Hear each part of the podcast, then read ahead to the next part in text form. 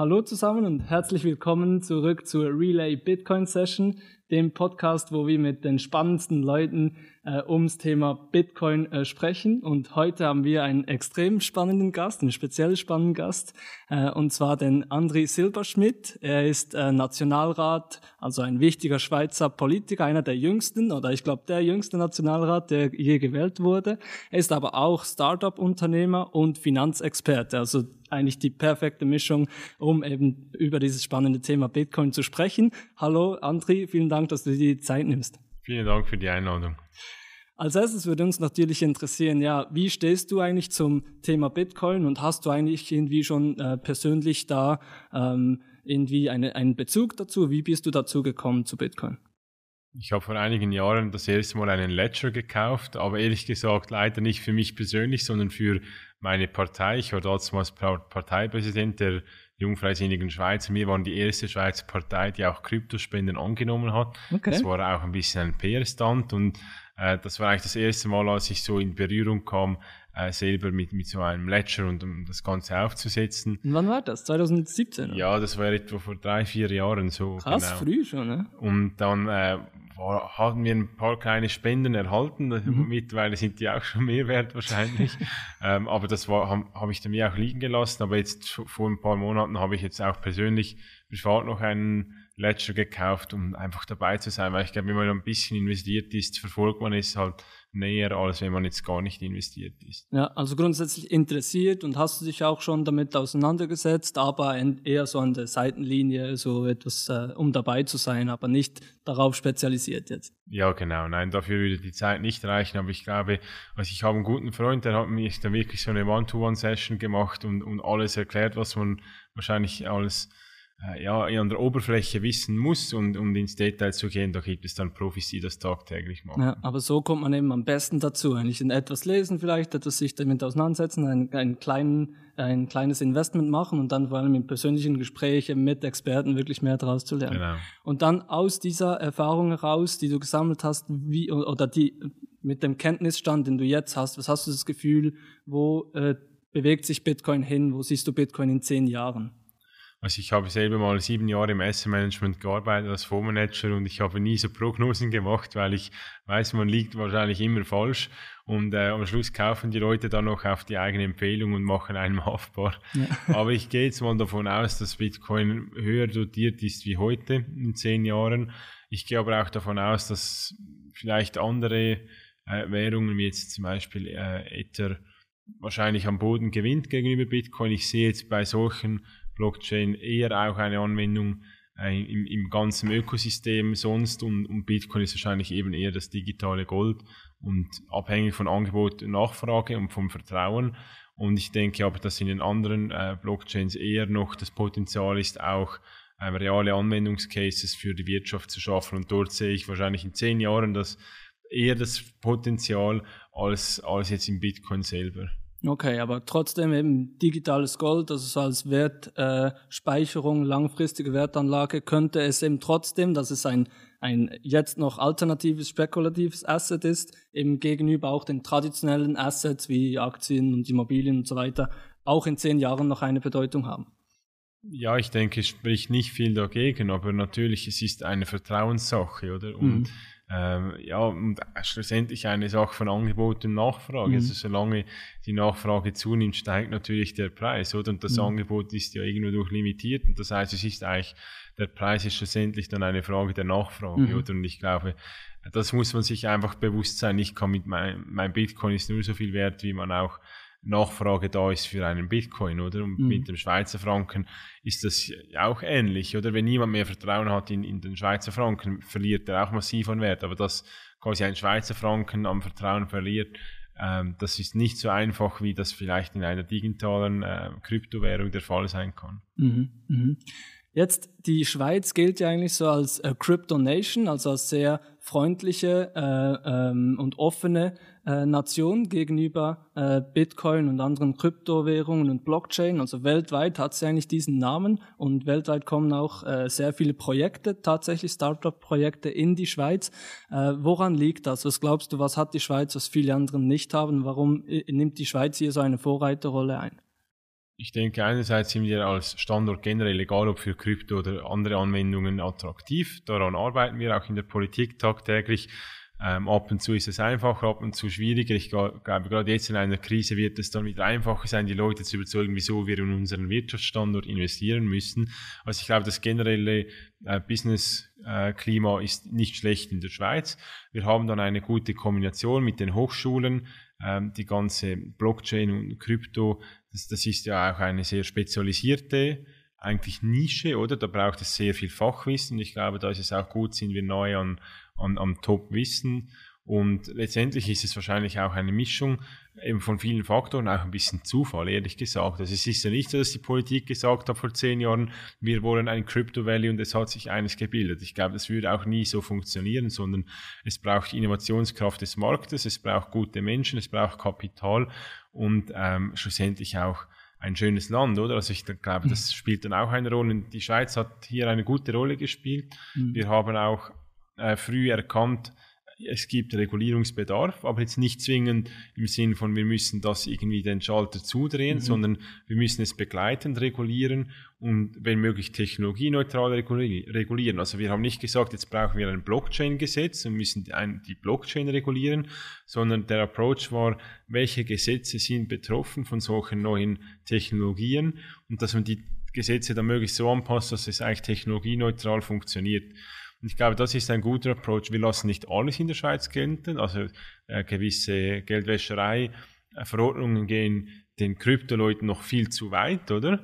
Äh, also es ist nicht so, dass wir da die Leine einfach losgelassen haben. Und ich glaube, dieses Geben und Nehmen, dass man sagt, ja, wir wir regulieren im euren Sinne, aber bei den Geldwäschereibestimmungen können wir nicht einfach auch alles lockern. Das macht den Standort auch glaubwürdig, weil es gab dann andere Standorte, ähm, also ich glaube Malta zum Beispiel, oder ist immer so eine, oder Monaco und so. Und, äh, Liechtenstein gibt es auch ein spezifisches Blockchain-Gesetz. Genau, ja. aber es gibt halt so, so Standorte, wo, die halt beliebt sind, weil sie einfach fast nichts regulieren. Ah, ja, genau. Ja. Und, und da, dort glaube ich, das ist dann halt nicht der nachhaltige Approach aus mhm. Standortperspektive, sondern es muss eine Regulierung geben, aber die, die muss einfach auch im Sinne, ähm, ja, der, der Branche sein mhm. und, und nicht gegen die Branche. So, ich ja. glaube, es braucht ein, ein Miteinander, ein kritisches Miteinander. Ja, absolut. Und du hast es angesprochen, eben die, die Schweizer Politik ist da sehr offen und sehr nah an den Projekten, sehr nah an der Innovation, am Boden eigentlich des Geschehens und das merkt man und die FINMA ist ja auch, äh, hält ja auch so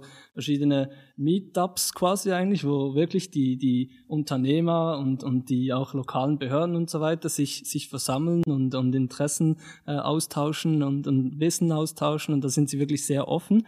Ähm, und du bist ja im, in, inmitten des Geschehens im Parlament und, und verfolgst diese Themen tagtäglich. Wie schätzt du das ein?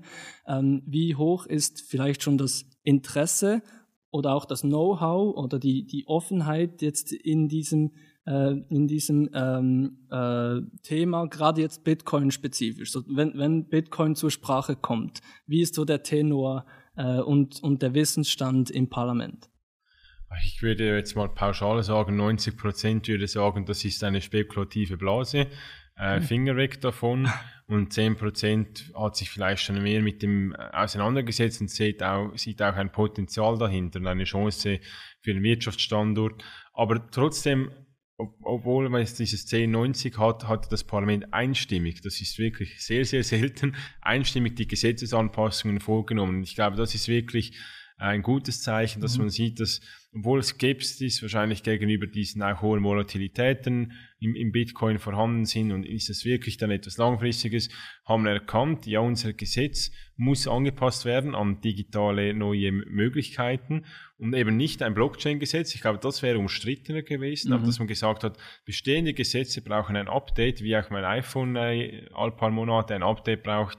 Und dieser Approach hat gut funktioniert. Und ich glaube, mhm. entscheidend war auch, dass das ähm, Finanzdepartement mit Ueli Maurer ähm, ja auch das Thema spannend fand und, und fand, ja, wir wollen da dabei sein, wir wollen etwas machen. Es braucht natürlich auch ein Departement. Das Parlament alleine kann schon auch regulieren, aber wenn, wenn man ein Departement hat von der Regierung, das sich wirklich auch dahinter stellt und aktiv unterstützt, hat man eine ganz andere Regulierungsqualität, als wenn das Parlament gegen das Departement arbeiten würde. Und ich glaube, mhm. dieses Zusammenspiel hat es eigentlich gemacht, dass es sehr smooth durch das Parlament ging, obwohl wahrscheinlich viele für sich jetzt nicht sehr ein, also jetzt nicht gerade ihr Vermögen in Bitcoin investieren würden. Und ja. ich glaube, das war gut, dass wir in der Politik unterschieden haben zwischen ähm, Chancen für den Wirtschaftsstandort für, aus Blockchain-Perspektive und kurzfristiger Hype, oder? Dass wir mhm. gesagt haben, wir wollen nicht einen kurzfristigen Hype regulieren oder deregulieren, sondern wir wollen eigentlich den Wirtschaftsstandort stärken. Mhm, mhm.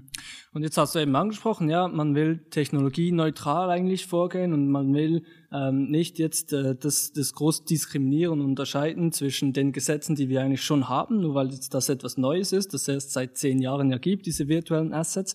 Und trotzdem hat es sich eben in, in einigen äh, ähm, Geldwäscherei äh, eingeschlichen, dass eben virtuelle Assets noch anders behandelt werden als, als jetzt einfach normale Devisen wie Schweizer Franken und Euro. Zum Beispiel eben, ähm, was jetzt uns zum Beispiel betrifft, der KYC AML, äh, die, die Limite ist tiefer für virtuelle Assets. Also wenn man Schweizer Franken in Bitcoin tauschen will, dann kann man das nur bis 1000 Franken pro Tag pro ähm, Person machen, ohne KYC äh, zu, äh, zu durchlaufen mit dem äh, Drittanbieter.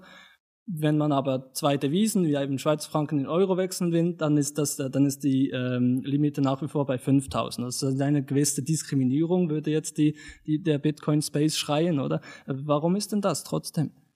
Also einerseits muss man unterscheiden, was wir im Gesetz machen, ist natürlich auf einer anderen Flughöhe. Oder hier sprechen wir eigentlich von der Verordnungsstufe, auch teilweise nicht, nicht sogar nur Verordnung, sondern dann Kreisschreiben, was eigentlich noch von der Stufe her noch eine Stufe tiefer ist. Also von sehr detaillierten Ausführungsbestimmungen. Und das ist nicht etwas, was wir jetzt als Gesetzgeber bewusst mhm. sagen, wie die Limiten sein sollen. Aber ich glaube, es ist so, dass man zuerst Erfahrungen sammeln will als Regulator, schauen will, ähm, wie hoch ist das Risiko und von der Firma habe ich bisher immer gehört, dass sie vor allem eigentlich äh, risikobasierte Regulierung machen wollen. Also mhm. das heißt, ich glaube, ihnen ist wie wichtig, ohne für sie zu sprechen, da müssen wir sie selber fragen, aber dass sie sehen, äh, läuft es gut mit dieser Tausender-Limite, was sind die Erfahrungen und dann eigentlich Schritt für Schritt dann das wahrscheinlich dann anpassen, mhm. wenn sie wenig Risiko sehen. Wenn sie dann natürlich sehen, es ist viel Risiko dahinter, werden sie das vielleicht noch strenger machen. Aber ich glaube, das ist so ein bisschen der Approach, den die in den Ausführungsbestimmungen gewählt wird, dass natürlich eine Diskriminierung äh, vorherrscht.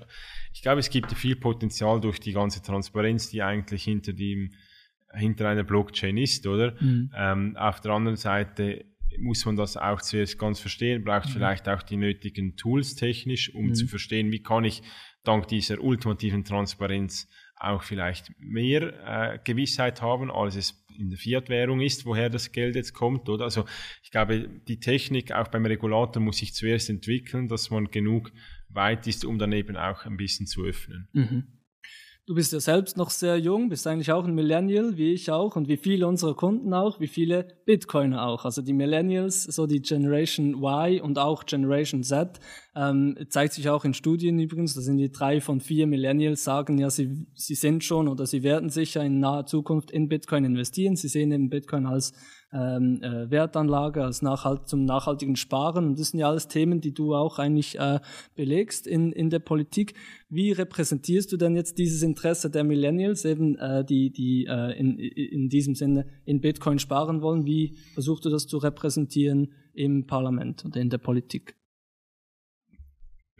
Ich versuche natürlich die Eigenverantwortung, das eigenverantwortliche Sparen zu stärken, gerade auch das Vorsorgen, weil die Vorsorgepolitik, eine nachhaltige Vorsorgepolitik mir sehr um Herzen liegt. Jetzt, äh, wo schlussendlich dann die Jungen ihr Geld investieren, das will ich äh, weder bestimmen, noch finde ich, ist es Sache der Politik, das zu bestimmen. Das heißt, mir ist es generell ein Anliegen, dass man eigentlich mehr Freiheiten gibt, wenn es darum geht, äh, dass die Menschen ja sparen, dass sie auch über ihre dritte Säule äh, sparen können. Das ist steuerbegünstigte Altersvorsorge.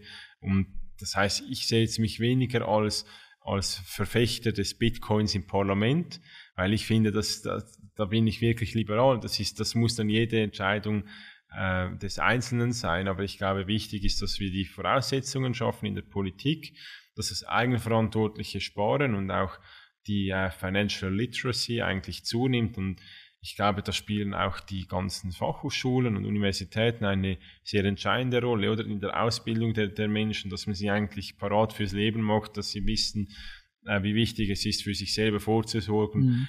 und dann vielleicht noch einen Teil in Bitcoin vorzusorgen. Aber ich würde jetzt auch niemandem anraten, sein ganzes Sparkonto in Bitcoins Klar, zu investieren. Ja. Oder dass ja. ich glaube, diese Entscheidungen, die kann die Politik nicht abnehmen. Mhm. Aber eben die Rahmenbedingungen schaffen, wenn man das Bedürfnis sieht, einer Generation, der nächsten Generation, dass da ein Bedürfnis ist, in Bitcoin anzulegen, dass man vielleicht die Rahmenbedingungen schafft. Und du hast das Vorsorgethema angesprochen. Und aktuell kann man sich ja jetzt noch nicht vorstellen, dass eine Pensionskasse oder, äh, oder eine Vorsorgestiftung, also sprich das zweite Säule und dritte Säule Geld in Bitcoin investiert würde. Könnte man sich nicht vorstellen.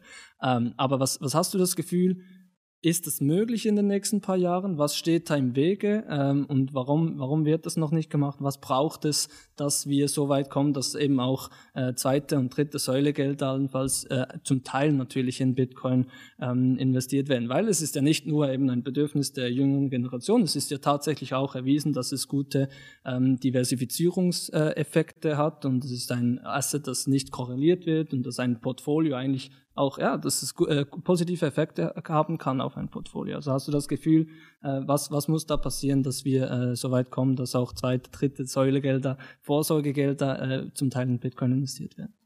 Rein aus regulatorischer Sicht wäre das heute möglich. Also es gibt kein Verbot. Ähm, es gibt Vorschriften, gewisse Anlagelimiten. Man darf zum Beispiel nicht mehr als 15 Prozent in alternative Anlagen investieren als Pensionskasse.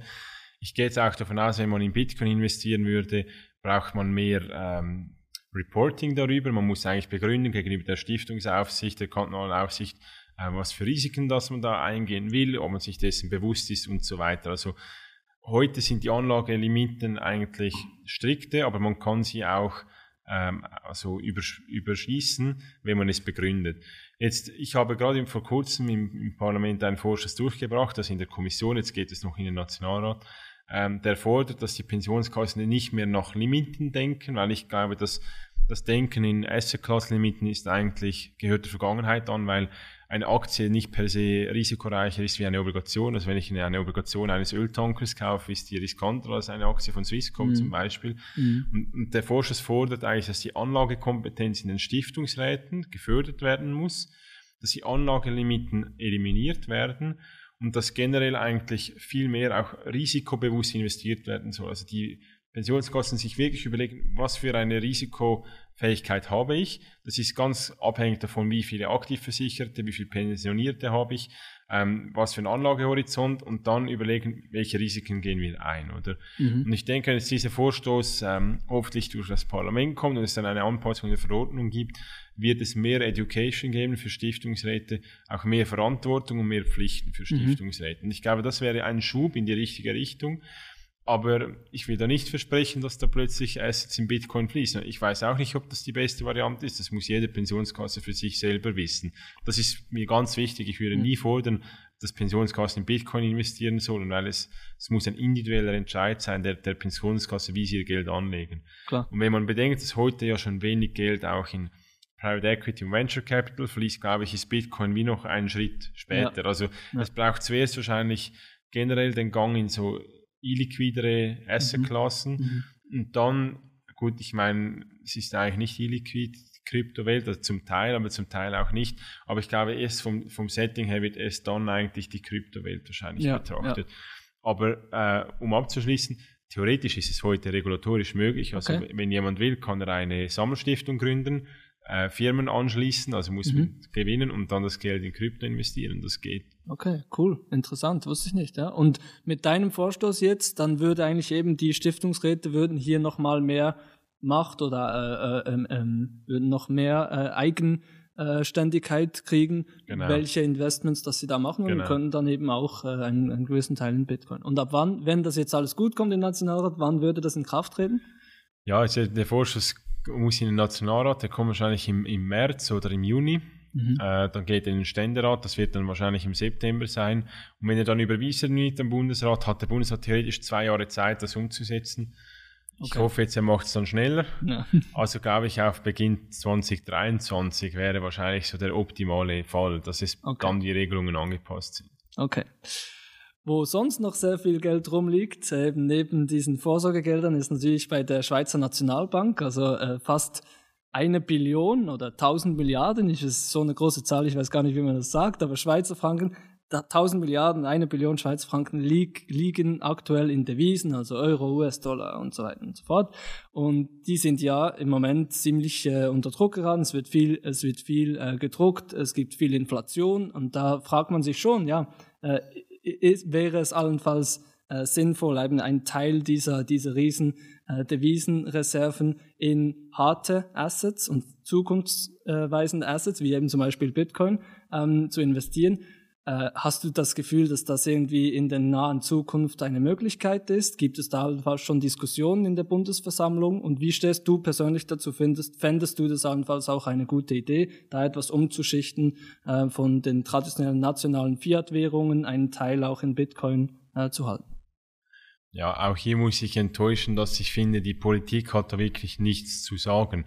Es gibt natürlich im Parlament Bestrebungen, der SNB, die SNB zu verpolitisieren. Einerseits äh, bei der Geldverwendung, also wenn es darum geht, äh, zum Beispiel mehr Geld in die AHV oder in die Pensionskassen oder an die Kantone oder an den Steuerzahler zu verteilen. Hier wollen gewisse Kreise, also von links bis rechts gibt es da Kreise, die das fordern. Und auf der anderen Seite gibt es Kreise, die sagen, es muss nachhaltiger investiert werden, es darf nicht in Waffen investiert werden und so weiter. Also der Druck auf diese Nationalbank kommt eigentlich von der passiven, nicht von der aktiven Seite, Bilanzseite.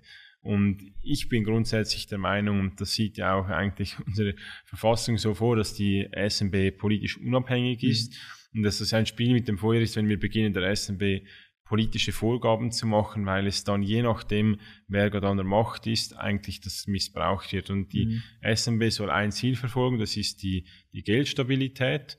Und wenn, wenn das diesem Ziel dient, dass sie in Kryptowährungen investiert, dann soll sie das tun. Ähm, wir haben, ich bin in der Geschäftsprüfungskommission, wir sind äh, die Oberaufsicht über den Bundesrat und haben so auch äh, jährliche Austausche mit der SMB-Spitze und kommen dort sehr oft auf die Anlagepolitik zu sprechen. Eher weil, eher weil die linke Seite sagt, es muss nach ESG investiert werden, also nachhaltigen Kriterien mhm. und nicht einfach in Indexfonds. Mhm.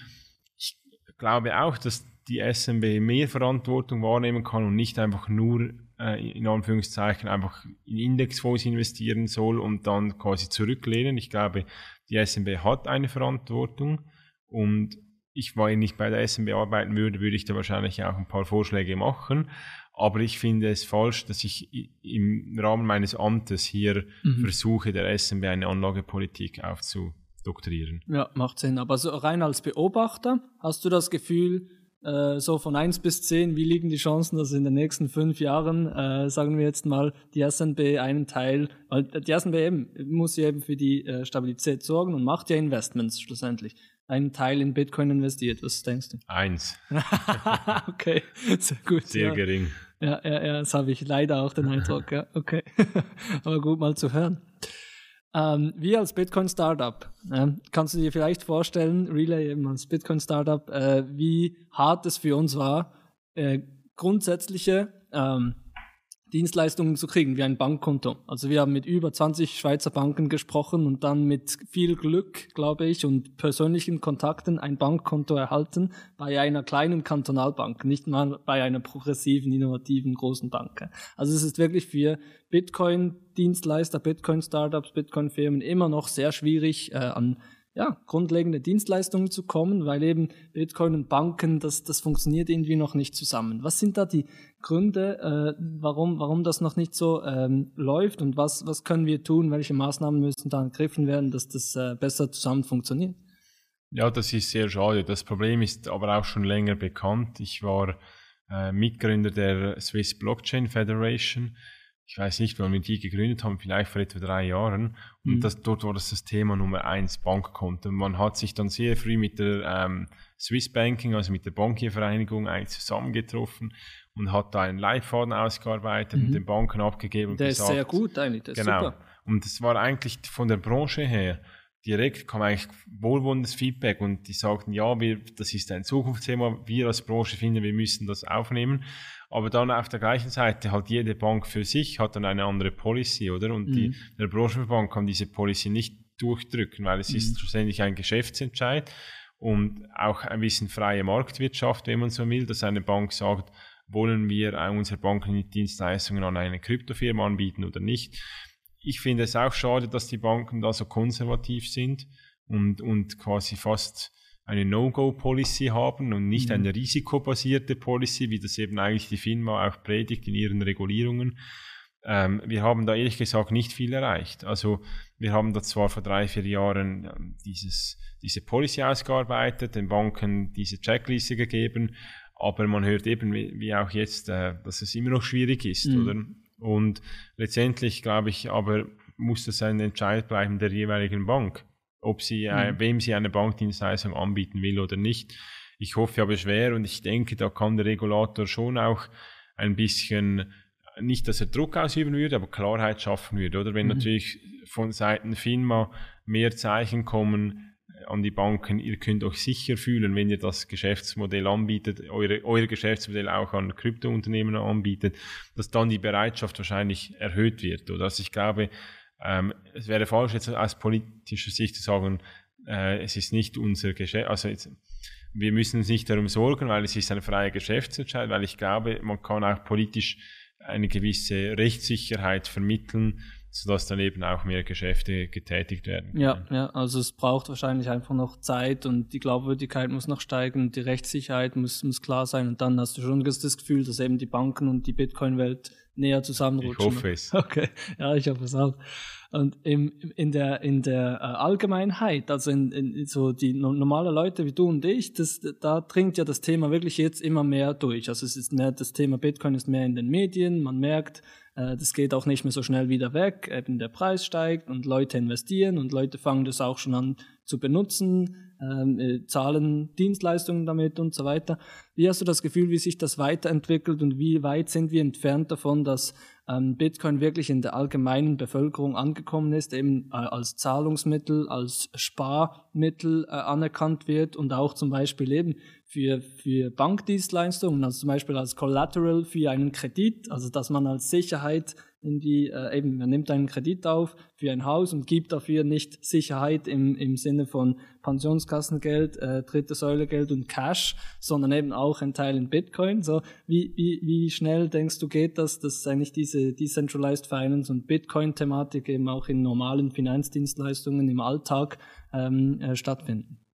Also ich glaube, dass Krypto als Collateral angewendet wird, das kann gut kommen ich glaube, da sehe ich konkret, also sehe ich jetzt wenig Hürden. Mhm. Wieso, dass das nicht, solange sich zwei finden und jemand, der Kreditgeber sagt, ich nehme das als Collateral, dann spricht ja nichts dagegen, oder? Ja.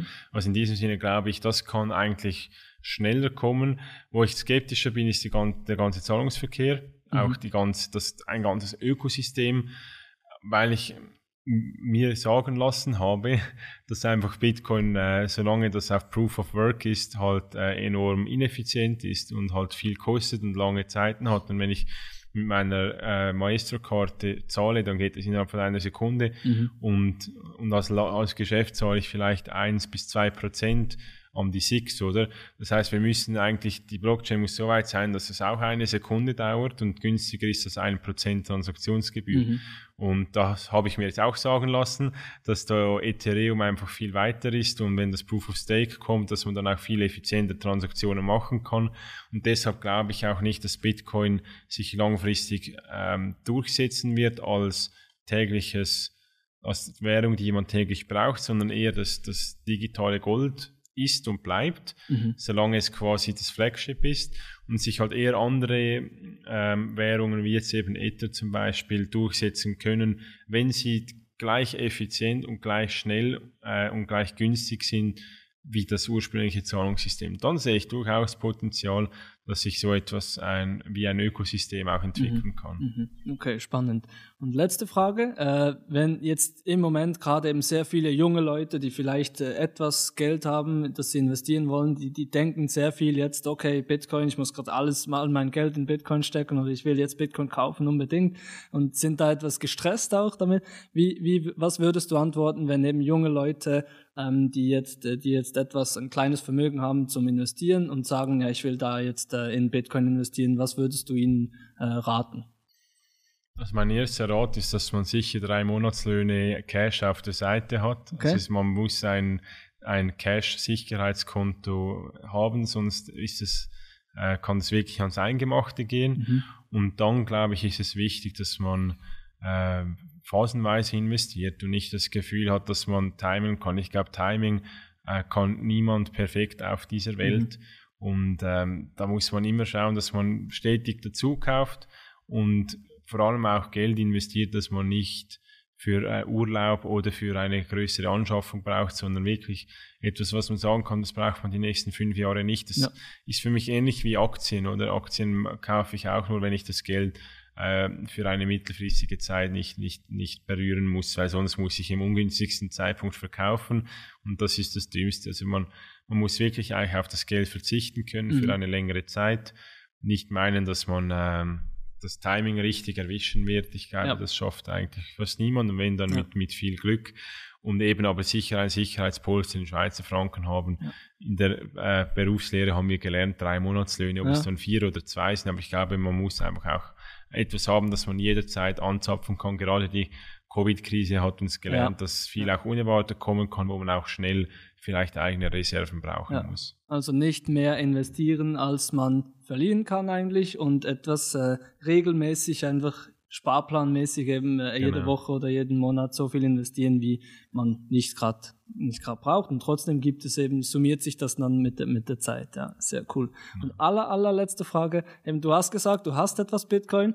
Wie viele Prozent macht das ungefähr aus an deinem investierten oder an deinem Gesamtvermögen? Muss natürlich nicht beantworten, wenn du nicht willst, aber wäre, wäre noch spannend für mich. Ja, vielleicht so einen Sechstel, einen Siebten. So. Okay, doch. Ja, doch immerhin, ne? Okay, spannend. Vielen, vielen Dank, dass du dir Zeit genommen hast, Andi. Und, äh, sehr äh, gerne. Ja, sehr gerne wieder und schönen Abend noch. Vielen Dank, Dank. für das Gespräch und alles Gute.